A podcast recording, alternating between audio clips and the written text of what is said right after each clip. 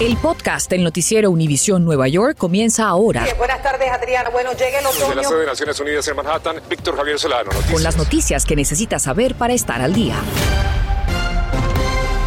Muy buenas tardes, les saluda Víctor Javier Solano. Los casos de coronavirus continúan en aumento debido a la rápida propagación de la variante Omicron y esto es lo más reciente. La gobernadora Kathy Hochul informa que las hospitalizaciones en el estado de Nueva York se disparan y alcanzan niveles no vistos desde febrero pasado. Particularmente preocupantes son las hospitalizaciones en menores que en la ciudad de Nueva York se han cuadruplicado desde la semana del 5 de diciembre. Más adelante vamos a consultar con un pediatra sobre este tema. Y desde hoy entra en vigor un mandato de vacunación para trabajadores del sector privado en la ciudad de Nueva York. Los CDC además reducen el tiempo de 10 a 5 días el tiempo de cuarentena para quienes den positivo al COVID y no tengan síntomas. Entre tanto, entra en vigor el mandato de vacunación contra el COVID para empleados de negocios y empresas privadas de la ciudad de Nueva York, al tiempo que la norma que exige la vacuna para salir a lugares de entretenimiento se pone todavía más estricta. Vamos en vivo desde Washington Heights, en Manhattan, con Filippo Ferretti, quien nos informa sobre estos cambios. Adelante, Filippo. Buenas tardes, eh, Víctor. Sí, en realidad hay muchos cambios. Uno de ellos es que a partir de hoy los trabajadores eh, también del sector privado tendrán eh, que presentar una prueba de vacunación si quieren ir a trabajar. Pues esto aplica aproximadamente a unas 185 mil empresas a lo largo de toda la ciudad de Nueva York. Estamos hablando de trabajadores tanto de pequeños negocios como las bodegas hasta los trabajadores de las multinacionales. Por su parte, los empleadores tendrán que mantener un registro de toda la vacunación, el registro de eh, la vacunación de sus empleados y de no cumplir con esta norma, pues podrían eh, tener, recibir una multa de por lo menos mil dólares. Por el momento la ciudad dice que eh, este, al principio de esta nueva norma quieren educar a la comunidad y no quieren poner multa, pero sí podrían llegar las multas, así que invitan a toda la comunidad a tener que cumplir estas nuevas reglas. Pero esta no es la única, porque por ejemplo, si alguien quiere venir a un restaurante como este donde me encuentro ahora en Washington Heights con unos niños, pues todas las personas mayores de 12 años tendrán que presentar las pruebas de haber recibido por lo menos dos dosis de la vacuna con su carnet de vacunación, mientras que los niños menores de 11 años, de 5 a 11 años, sí tendrán que presentar la prueba de vacunación.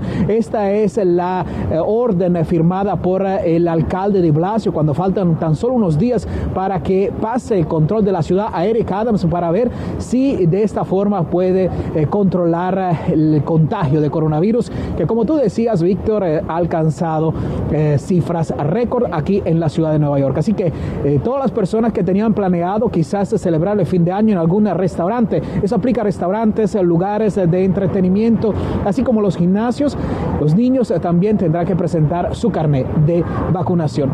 Esta es toda la información que comparto con un en vivo con ustedes desde Washington Heights. Yo soy Filippo Ferretti. Víctor, regreso contigo a los estudios.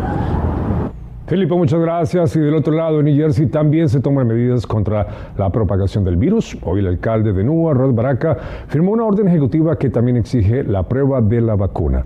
Este viernes, quienes asistan a un evento público para despedir el año deberán probar que están inmunizados y a partir del 10 de enero tendrán que mostrar prueba de al menos una dosis y estar completamente vacunados tres semanas después de quienes vayan a ingresar a restaurantes, bares y otros lugares de entretenimiento cerrados. Están exentos de esta regla los centros médicos, hospitales, tiendas y lugares de culto, entre otros. Y es que la alza en la tasa de positividad de coronavirus también está afectando a los medios de transporte debido a la cantidad de trabajadores que se están enfermando. Peter Ortega recorrió un aeropuerto y estaciones del SOBE, así que esto fue lo que encontró. Nos encontramos en el aeropuerto de Newark y el panorama aquí hoy es el de visibles filas y también frustraciones y desencantos por parte de los presentes, esto debido a las demoras y cancelaciones en los vuelos. Tenía dos horas aquí, como le estaba diciendo, dos horas en fila y cuando ya voy a checar la maleta me dicen que estaba cancelado el vuelo. De acuerdo al sitio Flight Aware, hasta las 3 y 30 de la tarde de hoy se habían cancelado 1.136 vuelos dentro, hacia y desde Estados Unidos. De ellos, 83 cancelaciones fueron en el aeropuerto de Newark, 33 en La Guardia y 52 en JF Kennedy. ¿Qué vuelo se le canceló hoy? el vuelo que iba para West Palm Beach, Florida. Todavía no nos han informado qué es lo que va a pasar, si hay otro vuelo, nos van a devolver el dinero. Básicamente es un juego de espera. Esto ocurre luego de miles de cancelaciones durante el fin de semana festivo. El aumento del COVID, impulsado por la variante Omicron, ha provocado escasez de personal en las aerolíneas y ha interrumpido el normal funcionamiento de estas. Para aliviar esta situación, muchas aerolíneas están ofreciendo pagos de bonificación a sus empleados para cubrir turnos adicionales y evitar más cancelaciones.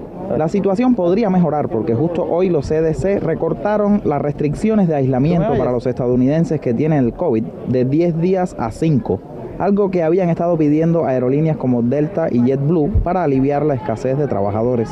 Por todo esto se insta a los pasajeros a chequear con las aerolíneas y aeropuertos para una información actualizada sobre sus vuelos, por si la situación no fuera ya lo suficientemente complicada. La MTA dijo que el sistema del metro de la ciudad de Nueva York funcionará con menos frecuencia de lo habitual desde hoy hasta el jueves, esto debido al aumento de casos de COVID entre la fuerza laboral de la agencia. Se recomienda a los pasajeros que consulten el sitio de la MTA antes de salir para ver con qué frecuencia circulan los trenes. Decidimos visitar la estación del tren 7 en Hudson Yards, Manhattan, para conversar con varios de los presentes. Según estos, hasta ahora el servicio funciona igual que siempre. ¿Cómo ha visto el sistema del subway hoy? Lo he visto normal. Esperé cinco minutos. Muy normal, llegamos, sí, y lo cogimos fácil y listo. Aunque no pudimos constatar los retrasos, las reducciones también afectan a los autobuses de la ciudad. La MTA dijo que están ofreciendo todo el servicio que pueden con los operadores de autobuses que tienen disponibles. La agencia indicó que están trabajando para implementar las pautas de cuarentena revisadas del Estado de Nueva York para los trabajadores esenciales, para ayudar con la escasez de personal. En Manhattan, Peter Ortega, Noticias Univisión 41. Estás escuchando el podcast del noticiero Univisión Nueva York. Ante el incremento de casos de coronavirus en Nueva York, la gobernadora Kathy Hochul anuncia 13 nuevos centros de pruebas en el estado. Todos los lugares ofrecerán pruebas RT-PCR, las pruebas rápidas de antígeno y abrirán a partir, tome nota, del 29 de diciembre. Desde ya puede agendar una cita en el nuevo portal del estado que ven en pantalla, aunque también podrán acudir sin cita previa.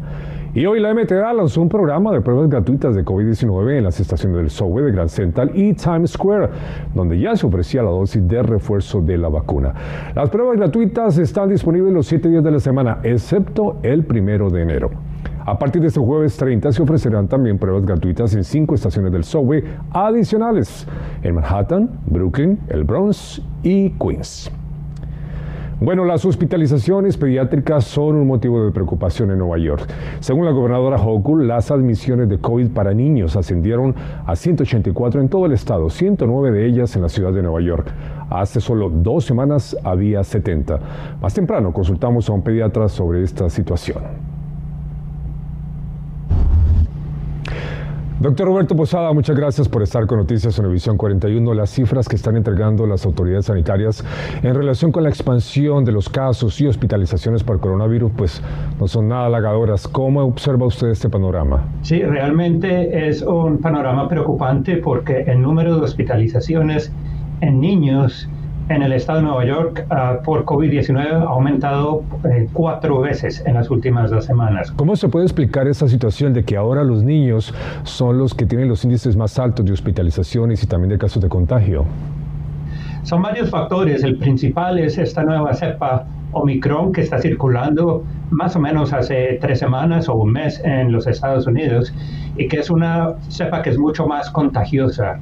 Ah, de manera que hay más gente en general, incluyendo niños, eh, con la infección. Y si hay, entre más gente haya con la infección, más probabilidad que alguno de ellos vaya a estar enfermo gravemente y requiera ah, ingresar al hospital.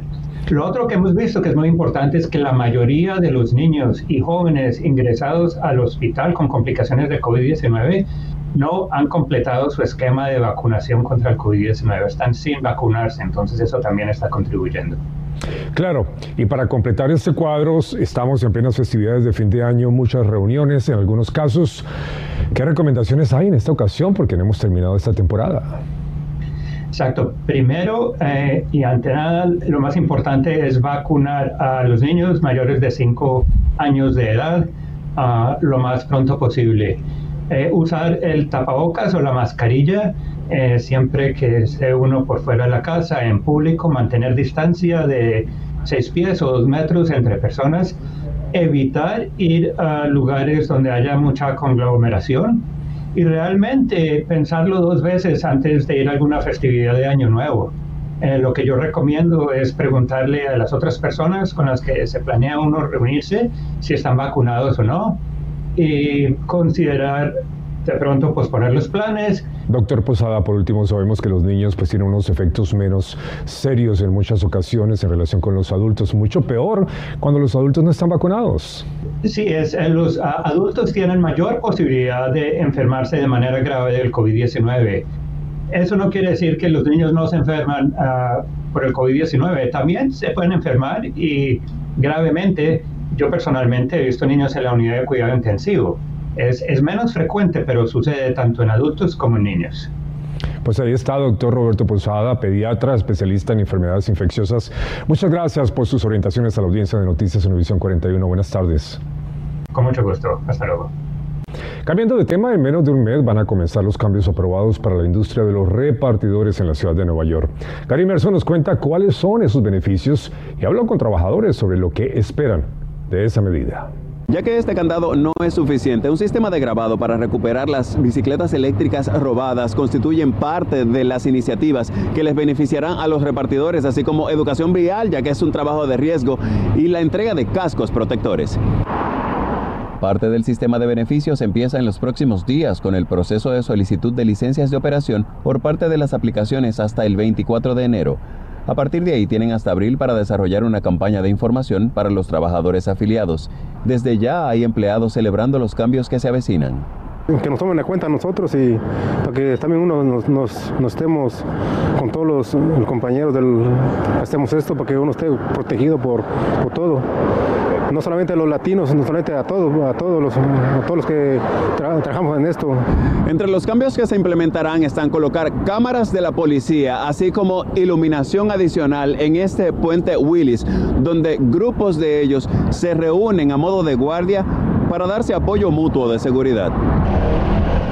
Desde el 22 de abril, las aplicaciones deben explicar los nuevos derechos a los trabajadores, darles más control sobre las entregas. Los trabajadores pueden limitar la distancia de sus viajes y negarse a usar puentes o túneles. Además, deben pagarles al menos una vez a la semana e informarles los detalles del viaje, como el tiempo estimado, la distancia y la propina si se sabe el pago, que ha sido uno de los puntos conflictivos por falta de transparencia y parte de lo que llevó a esta conquista.